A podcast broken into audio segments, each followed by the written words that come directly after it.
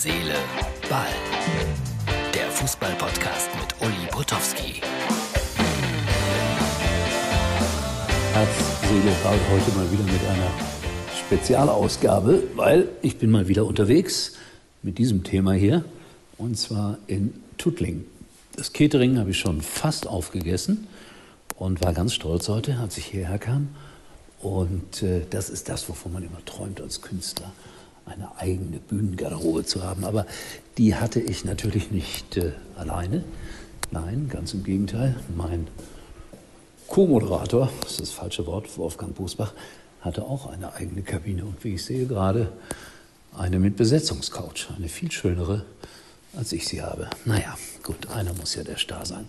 So, jetzt will ich euch mal mitnehmen hier durch die Gänge zur Bühne, damit ihr mal seht, wo wir heute hier auftreten. Ich finde das immer spannend. Endlose, endlose Gänge. Aber wisst ihr was? Äh, wir zeigen euch jetzt schon mal eine kleine exklusive Geschichte, nämlich Ausschnitte aus der Bayern-Doku, die demnächst bei Amazon läuft. Und mein Freund Mario Kottkamp hat mir diese Ausschnitte zur Verfügung gestellt. Bitte, Martin. Was ist der FC Bayern? Wir sind ja hier schon wie so eine kleine Familie. Das FC Bayern-Trikot, das wiegt ein paar Kilo mehr. Die Bayern! Weil die Legenden immer noch bei dir auf der Schulter sitzen. Riesen Respekt vor eurer Leistung. Aber ich bin auch irgendwann mal, ja, wie soll ich sagen, am Ende. Josua Kimmich. Als Kind, da konnte ich noch nicht ganz so gut mit der Emotion umgehen. Und dann sind bei ihm halt immer schnell die Tränen ausgebrochen. Ich war 16 Jahre alt. Ich habe meinen Vater verloren und das war eine der schwierigsten Zeit in meinem Leben. Mein Vater schaut auf mich von oben, bevor ich auf den Platz gehe. Schau mal, Chupo, wie er da sitzt und denkt, das ist gleich hier eine Poolparty. Wenn der FC Bayern einmal die Meisterschaft nicht gewinnt, dann sind wir gleich in der Krise. Ja, wir werden den neuen Trainer treffen.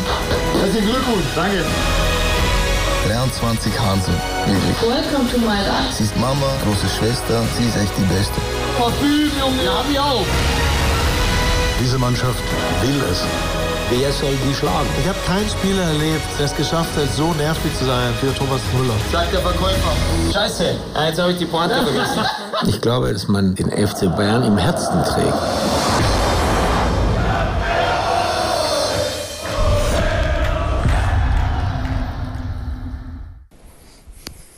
So, und ich bin dann wirklich jetzt fast auf der Bühne. Großer Saal. Treppen muss ich auch noch steigen. Übrigens, ganz am Schluss von Herz, Seele, Ball kommt heute äh, der Bericht von Wilhelm aus der Kreisklasse in Bremen. Und äh, da war es äh, so, dass Wilhelm gegen eine Mannschaft spielte, die das Bayern München sozusagen ist, der Kreisklasse. Und fast, fast, fast, fast hätte es eine Sensation gegeben. Sonst bin ich völlig außer Atem. Aber habe den Weg zur Bühne für euch geschafft. Da sind die Menschen, die hier hart arbeiten werden. Ja, die bereiten alles vor, harte Arbeit, ne? So Menschen, die hier auftreten.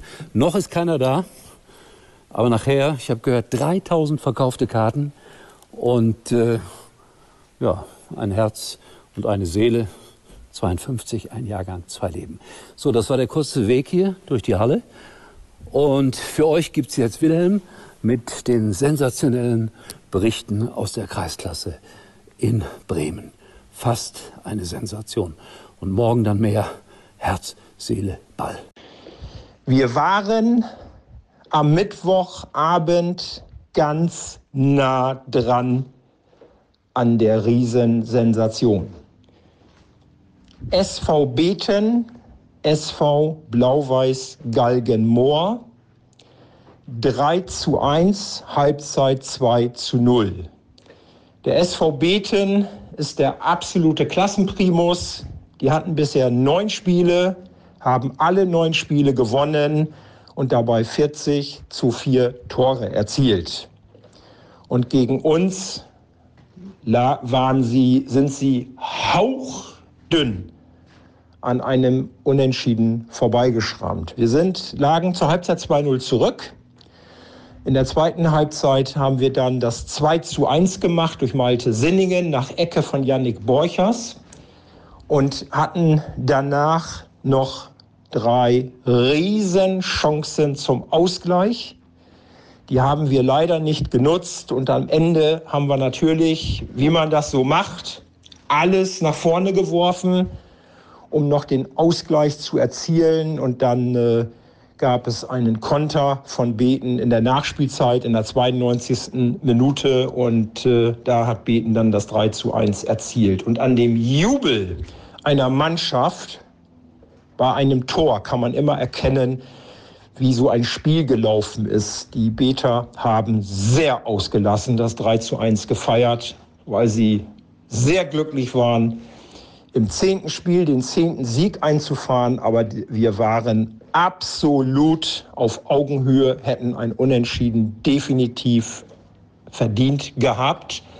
Aber der Sieg, das sage ich als Sportsmann, der Beter war im Ergebnis nicht unverdient, ganz klar. Von den Spielanteilen definitiv.